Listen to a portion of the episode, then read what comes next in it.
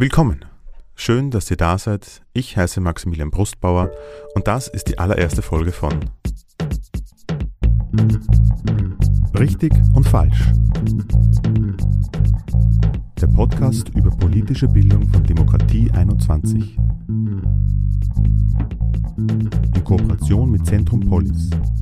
Ermöglicht durch die Arbeiterkammer Wien.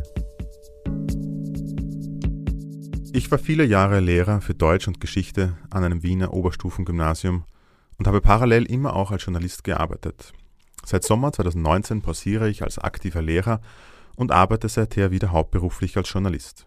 Ab sofort präsentiere ich Richtig und Falsch, der Podcast für all jene, die Kinder und Jugendliche unterrichten und unabhängig von ihrem Fach mit politischer Bildung arbeiten wollen. Richtig und Falsch ist eine Kooperation von Demokratie 21 und Zentrum Polis, Politik lernen in der Schule, ermöglicht durch die Bildungsabteilung der Arbeiterkammer Wien. Demokratie 21 initiiert Gespräche über die Zukunft unserer Demokratie. Zentrum Polis ist die zentrale Serviceeinrichtung zur politischen Bildung in der Schule in Österreich. In dieser Folge geht es um die Frage, ob und wie Lehrkräfte politische Positionen beziehen dürfen und was überhaupt eine politische Position ist. Es gibt manchmal auch Situationen, die ganz wichtig sind, wo der Lehrer, die Lehrerin sich nach vorne hinstellt und Schülerinnen erklärt, warum wir darüber jetzt nicht diskutieren. Ja, warum Orban, Kaczynski und Co. einfach schlecht sind für den europäischen Grundkonsens der Menschenrechte, der Grundrechte und so weiter und so fort. Das war der Politikdidaktiker Philipp Mitnick. Wir müssen aber nochmals einen Schritt zurückgehen. Im Herbst vor einigen Jahren ist es in meiner Klasse zu einer Diskussion in der Deutschstunde gekommen. Denn wenige Monate davor hatten türkische Militärs versucht, Präsident Erdogan durch einen Putsch abzusetzen. Eigentlich hätte es in dieser Stunde um die Literatur der Renaissance gehen sollen, vielleicht um Giovanni Orispas Reise nach Konstantinopel, vermutlich um Sebastian Brandts Narrenschiff. Ganz sicher hatte ich aber nicht vor, über den Militärputsch in der Türkei zu reden. Aber manchmal verläuft eine Unterrichtsstunde wie eine Fahrt auf der Westautobahn. Du fährst und lenkst und schaust, dass der Abstand zum vor dir fahrenden Auto passt und plötzlich fragst du dich, oh Gott, ich bin ja schon in Losdorf. Wann bin ich denn in St. Pölten vorbeigefahren? Du bist vorbeigefahren und alles war gut, aber so richtig kannst du dich nicht mehr an St. Pölten erinnern, was per se ja kein Verlust ist. Aber jedenfalls, auch eine Unterrichtsstunde kann so verlaufen wie eine Fahrt auf der Westautobahn. Gut und sicher, aber St. Pölten fliegt nur so an dir vorbei. Deshalb habe ich in der einen Sekunde noch über das Narrenschiff gesprochen und dann über die Konsequenzen der Eroberung von Konstantinopel 1453 durch Sultan Mehmed II. für den Transfer des antiken Wissens nach Mittel- und Westeuropa. Und auf einmal fragt mich jemand, wieso machen Sie jetzt Erdogan schlecht? Und so überrascht du dann auf der Westautobahn also Losdorf anschaust und dich noch darüber freust, dass du St. Pölten immerhin schon hinter dir hast, habe ich mich dann sagen hören, natürlich ist Erdogan kein Demokrat, er hat schon in den 1990ern gesagt, dass die Demokratie nur ein Zug sei, auf den wir aufspringen, bis wir am Ziel sind. Damit steht er international aber eh nicht alleine da. Putin in Russland missachtet, was ein demokratischer und funktionierender Rechtsstaat ist. Orban in Ungarn will eine illiberale Demokratie und auch Kaczynski in Polen hüllt den Rechtsstaat aus. Das sind alles Kinder aus demselben Schoße. Und in Österreich haben wir auch Politiker, die sich in, die sich in diese Gruppe einreihen wollen. Ich sage jetzt nicht wer und von welcher Partei, aber das wird ja wohl allen klar hier sein. Tja, war das jetzt richtig oder falsch? War das eine politische Position, die ich noch einnehmen darf, oder hätte ich neutral bleiben sollen? Und was wäre dann neutral? Es ist ganz zentral bei Schülerinnen in einem diversen Umfeld, dass man jetzt zum Beispiel nicht nur sagt, Erdogan ist böse und bei uns läuft alles gut. Das kann bei Schülerinnen und Schülern in den falschen Hals kommen. Aber so wie es gemacht wurde, dass man gesagt, okay, wir haben ein Demokratieproblem in Europa ähm, mit Polen, mit Ungarn und eben auch Österreich, da wäre ich sogar noch einen Schritt weiter gegangen und hätte diese Partei, diese Namen und vor allem diese demokratiefeindlichen Aussagen genannt, damit Schülerinnen das besser auch einordnen können. Also wir gehen davon aus, dass wir ähm, dass Schülerinnen Kritik besser verdauen können, wenn man sich auch selbst ins Visier nimmt und nicht immer nur auf die anderen deutet. Deswegen ist es, glaube ich, ganz wichtig, insbesondere die Positionierung der FPÖ, auf die, denke ich, angespielt wurde, ähm, ganz, ganz wichtig zu benennen und das Demokratieproblem auch dabei zu benennen. Also es ist, reicht nicht zu sagen, Kaczynski und Ungarn und Ungarns Orban ist ein Antidemokrat oder wollen eine illiberale Demokratie, sondern was heißt das? Ja, was ist eine illiberale Demokratie und warum gefährdet die uns in unserem Ansinnen? Und ich glaube, dass das ein ganz wichtiges Thema ist, auch wenn es natürlich gerade mit Schülerinnen, die aus diesen Nationen kommen, ähm, beziehungsweise deren Eltern aus diesen Nationen kommen, die meisten von denen sind ja in Österreich geboren, ähm, es dann zu Konflikten kommt. Aber der Konflikt an sich ist ein Stilmittel und ein Lernmittel der politischen Bildung. Konflikt ist natürlich schön und gut. Aber war es denn dann nötig, dass ich mich durch meine Spontanität selbst ins Zentrum des Konflikts gestellt habe? Eine Antwort gibt Sandra Männer, Berufsschullehrerin in Wien und auch in der pädagogischen Ausbildung tätig also wir Lehrpersonen sind ja alle nur Menschen, ja. Und äh, wir haben Meinungen und Vorerfahrungen und äh, im Sinne eines lebendig gestalteten Unterrichts ist es durchaus legitim, ja, dass ich meine eigene politische Position beziehe, ja. Wichtig ist halt nur, dass ich ähm, auf das Überwältigungsverbot im Sinne des Beutelsbacher Konsenses nicht vergesse. Das heißt, politische Bildung darf nie zum Anlass für Werbung in eigener politischer, ähm, für die eigenen politischen Interessen werden. Ja. Der Beutelsbacher Konsens gibt mir eine Orientierung, was in der politischen Bildung geht und was nicht geht. Ja. Da geht es einerseits äh, um das sogenannte Überwältigungsverbot. Ähm, in die Richtung darf ich in meinem Unterricht einfach nicht gehen. Ja. Ähm, dann ist es auch wichtig in der politischen Bildung natürlich die Inhalte kontroversiell darzustellen. Auf das verweist der Beutelsbacher Konsens auch explizit. Und das ein weiteres Ziel ist, dass unsere Schülerinnen und Schüler in die Lage versetzt werden, durch politische Bildung äh, eben Dinge zu, kritisch zu hinterfragen, ihre Urteilsfähigkeit auszubauen. Ja? Und ähm, ja, in diesem Sinne, äh, in die Richtung soll es gehen mit der politischen Bildung. Ja. Die Lehrerin Verena Koratzer von der integrativen Lernwerkstatt Brigitte Nau denkt so darüber. Ich denke mir, es lohnt sich sehr. Erstens ist über eine Diskussion mit Schülerinnen und Schülern ein Prozess in Gang gesetzt worden, der Beziehung herstellt. Und wenn ich Beziehung zu den Schülerinnen habe, dann werde ich einerseits gehört, aber andererseits, ich nehme auch die Person mir gegenüber wahr. Das finde ich einen ganz wesentlichen Aspekt überhaupt von Unterricht und miteinander arbeiten können. Ich darf mich also mit meiner Meinung äußern. Ich darf sie aber nicht werbend äußern, so als ob es daneben keine andere zulässige geben würde. Das heißt, ich muss darauf schauen, dass ich, auch wenn ich spontan etwas sage, das zumindest ausgewogen mache oder mich im Nachhinein um Ausgewogenheit bemühe. Genau, ich glaube, das zentrale Prinzip ist die Ausgewogenheit. Also das, was man nicht tun kann, ist eine Position oder eine Partei immer zu kritisieren und alle anderen Parteien oder Positionen immer für gut zu befinden.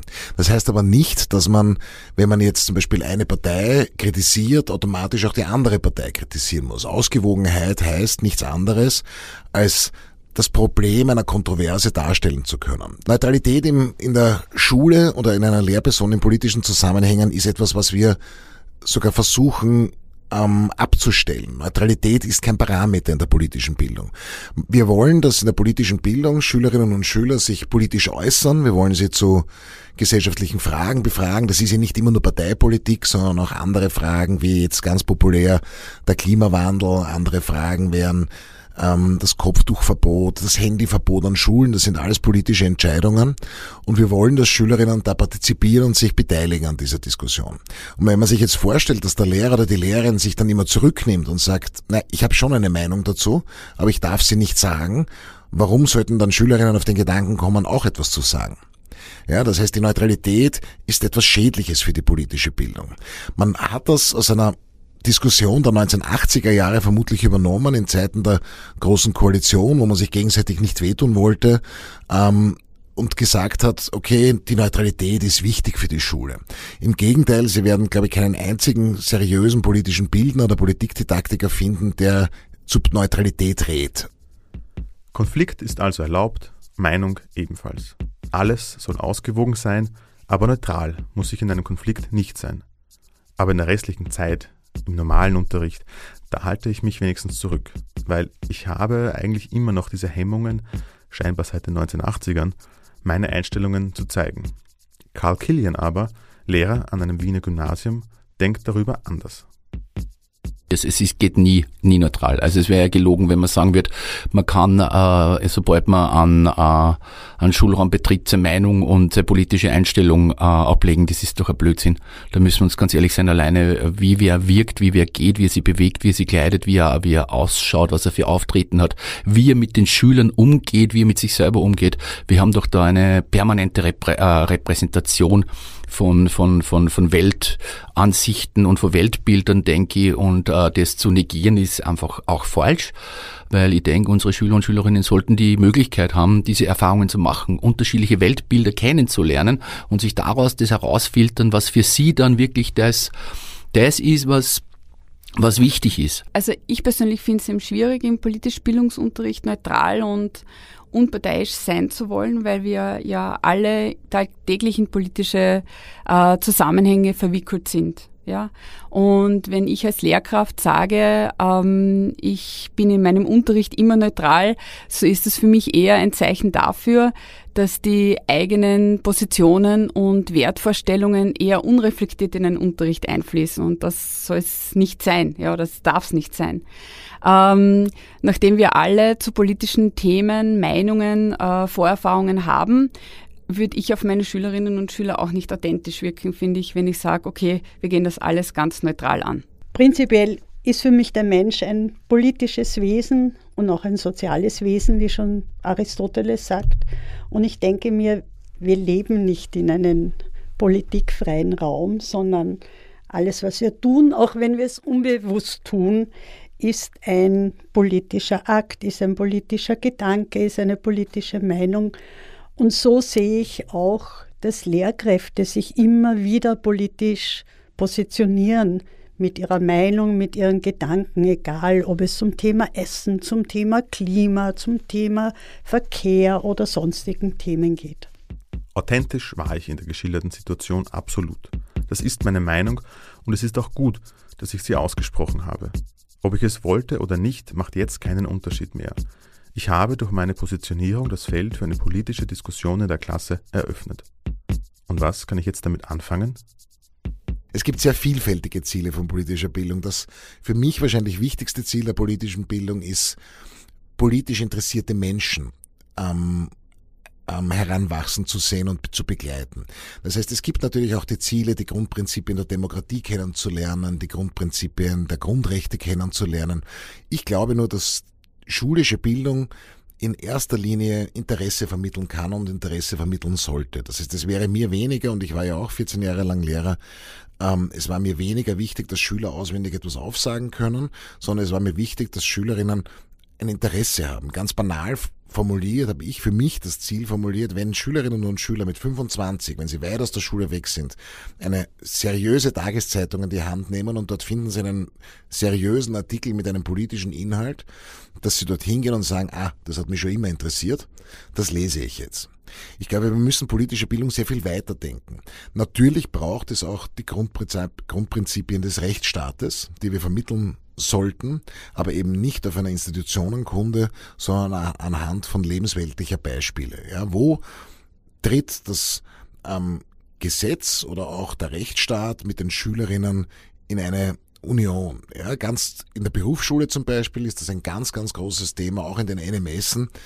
Ähm, das sogenannte Ausländerwahlrecht. Ja, wir haben in Wien eine, eine Bevölkerungsgruppe, die zu 30, 40, 50 Prozent in einem Klassenverband nicht wahlberechtigt ist und wahrscheinlich auch nie wahlberechtigt sein wird in Österreich. Gegenfrage, warum sollen sich die für Politik interessieren? Und wenn dann ein Angebot kommt, um zum Beispiel vorher zu kommen, von Erdogan, der sagt, alle Türken sind uns gleich wichtig, ja, und der ist kein Türke, der ist österreichischer Staatsbürger, aber seine Eltern sprechen halt zu Hause Türkisch mit ihm, sagte, dort fühle ich mich anerkannt. Das heißt, ich glaube, politische Bildung muss Defizite aufzeigen, auch der eigenen Rechtsstaatlichkeit, muss aber auch Optionen aufzeigen und muss vor allem jungen Menschen vermitteln, dass das politische Bewusstsein dazu beiträgt, dass wir ein besseres Zusammenleben haben. Sehr besonders gut sieht man das an dieser Diskussion über diese sogenannte und oft verschmähte Political Correctness. Ja, was ist denn damit gemeint? Wir denken, denken jetzt das Prinzip der Political Correctness jetzt wieder weg.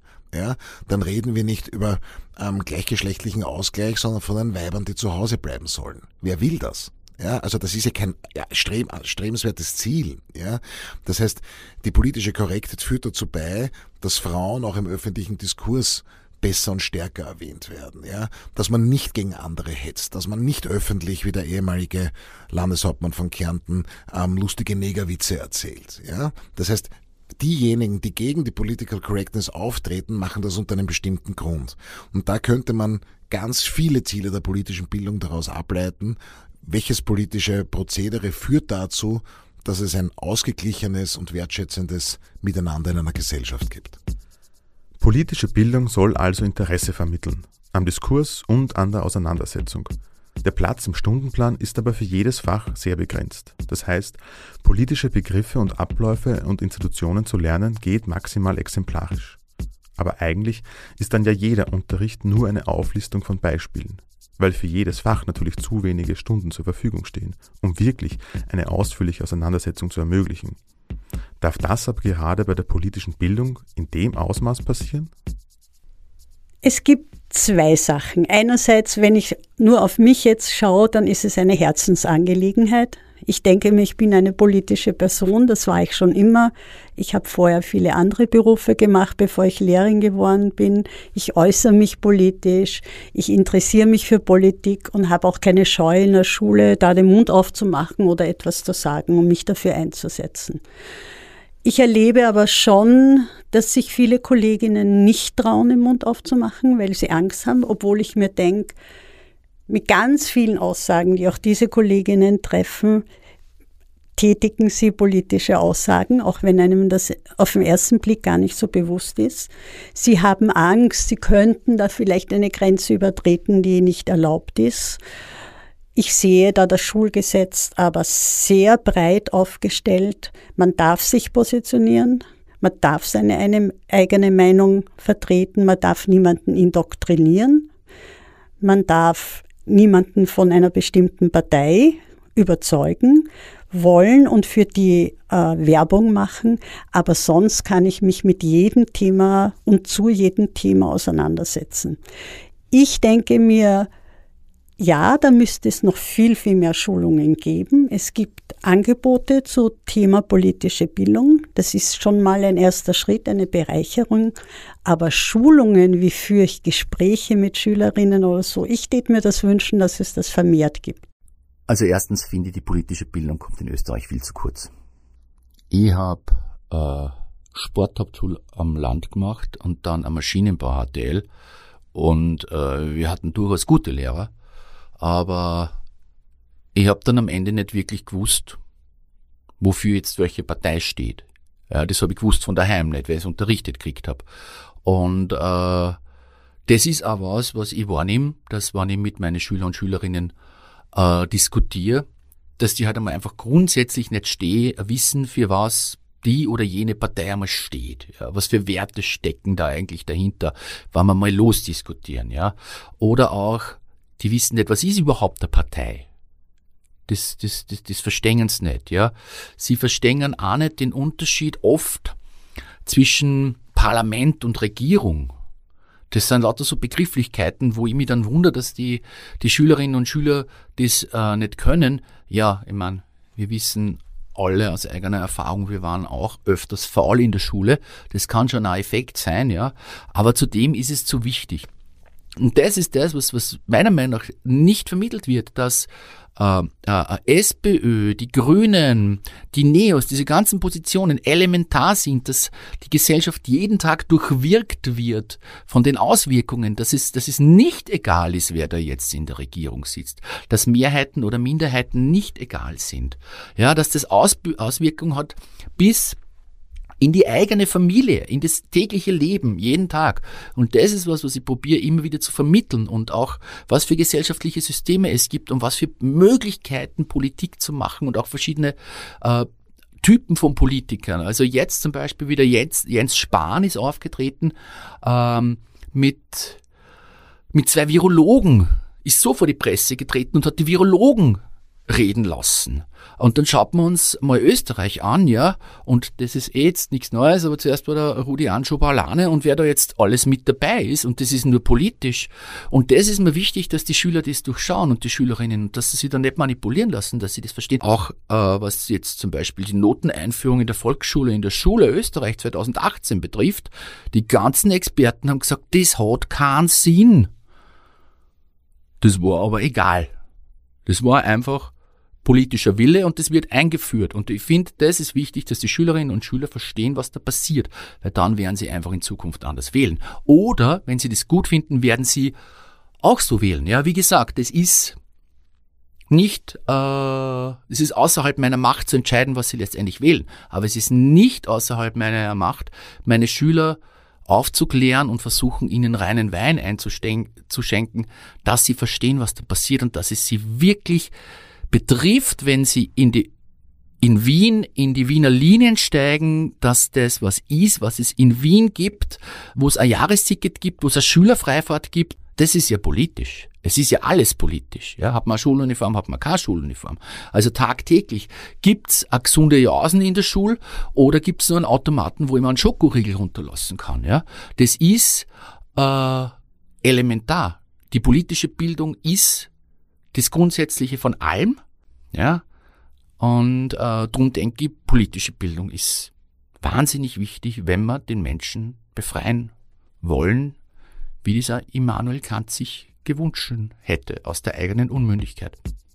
Ich habe also nichts falsch gemacht. Ich war authentisch und ich war spontan. Was aber hätte ich mit meiner spontanen Authentizität anfangen sollen? Welche weiteren Schritte wären jetzt richtig gewesen?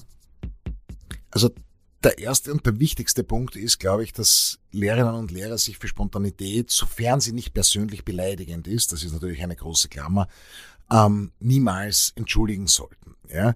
Die Authentizität, Authentizität bei, im Lehrprozess ist das wahrscheinlich das Allerwichtigste. Das heißt, wenn man sich daran stört, ja, dass demokratische Prozesse in unterschiedlichen europäischen Ländern eingegrenzt werden, dann soll man das sagen. Das ist das Wichtigste.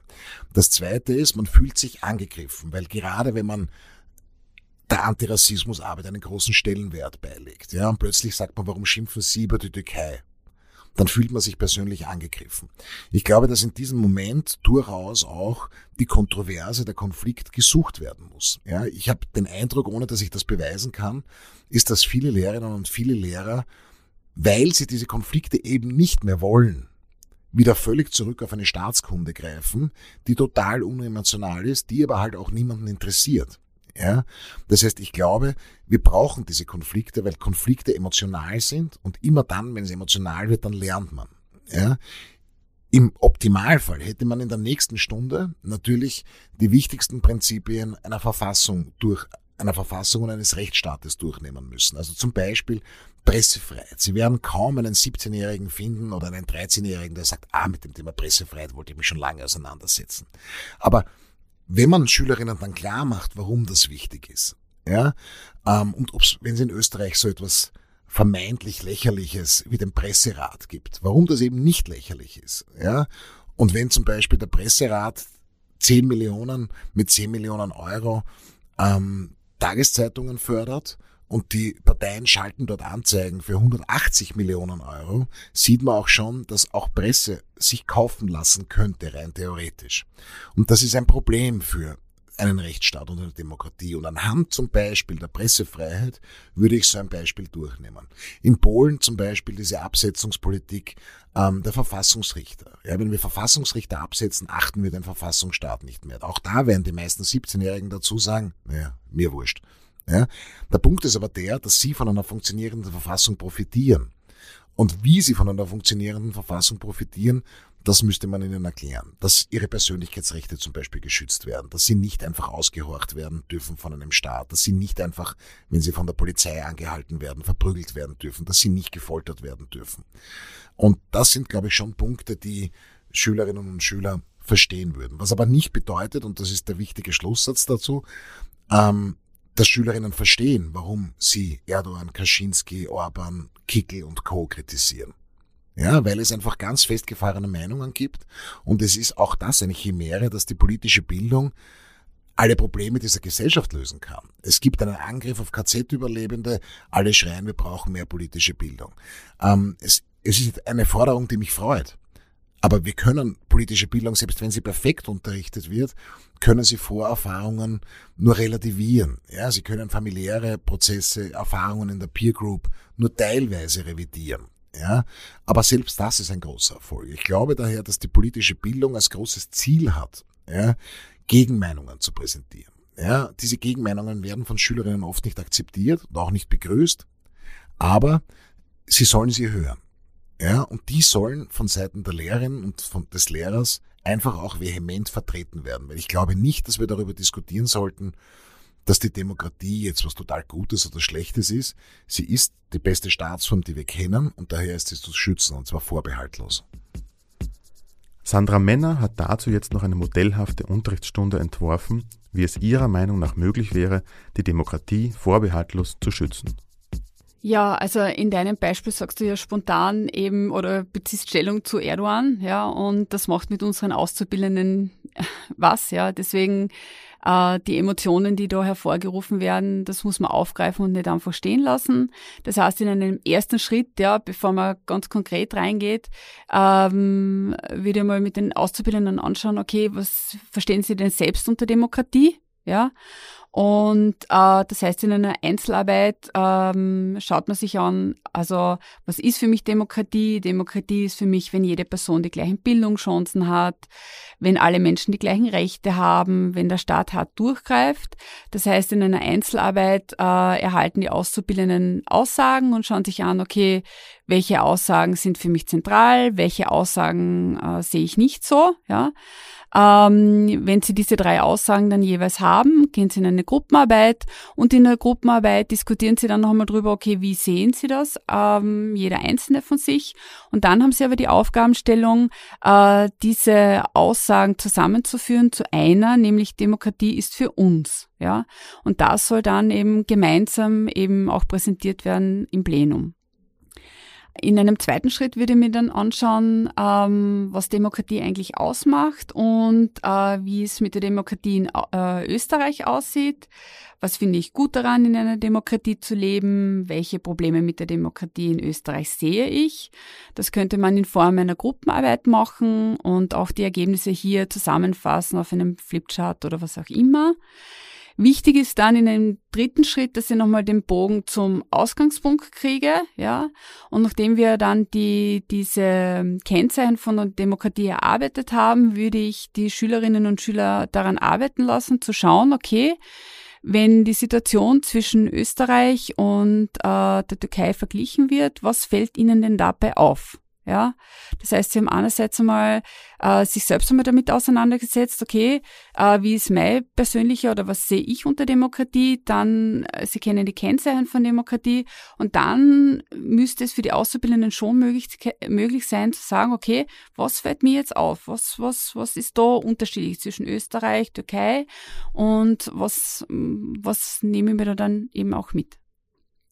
Ich glaube, dass mit so einer Unterrichtseinheit, die dann doch mehr als eine Einheit umfasst, doch im Sinne des äh, Kompetenzstrukturmodells politische Bildung gearbeitet werden würde. Es ist also richtig, wenn sich Lehrkräfte politisch positionieren. Sie können das aber sehr wohl auch falsch machen. Wichtig ist die Ausgewogenheit zu wahren und Gegenmeinungen zu präsentieren und darauf hinzuweisen, wenn die Demokratie angegriffen wird, von wem auch immer. Das war die erste Folge von Richtig und Falsch. Auch die nächsten Folgen sollen auf Erlebnissen und Fragestellungen von uns Lehrerinnen und Lehrern aufbauen. Erzählt mir von euren Erfahrungen und Befürchtungen, wenn es um politische Bildung in eurem Unterricht geht. Schreibt mir eure Anregungen oder ein Feedback an podcast.demokratie21.at. Und noch eine Bitte. Erzählt eurem Kollegium von Richtig und Falsch. Redaktion Nina Schnieder und Patricia Klatschik. Redaktion und Moderation Maximilian Brustbauer. Redaktionelle Leitung Milo Tesseler. Weitere Infos und nützliche Links findet ihr in den Show Notes. Ich bedanke mich fürs Zuhören. Bis zum nächsten Mal. Richtig und falsch. Der Podcast über politische Bildung von Demokratie 21. In Kooperation mit Zentrum Polis. ermöglicht durch die Arbeiterkammer Wien.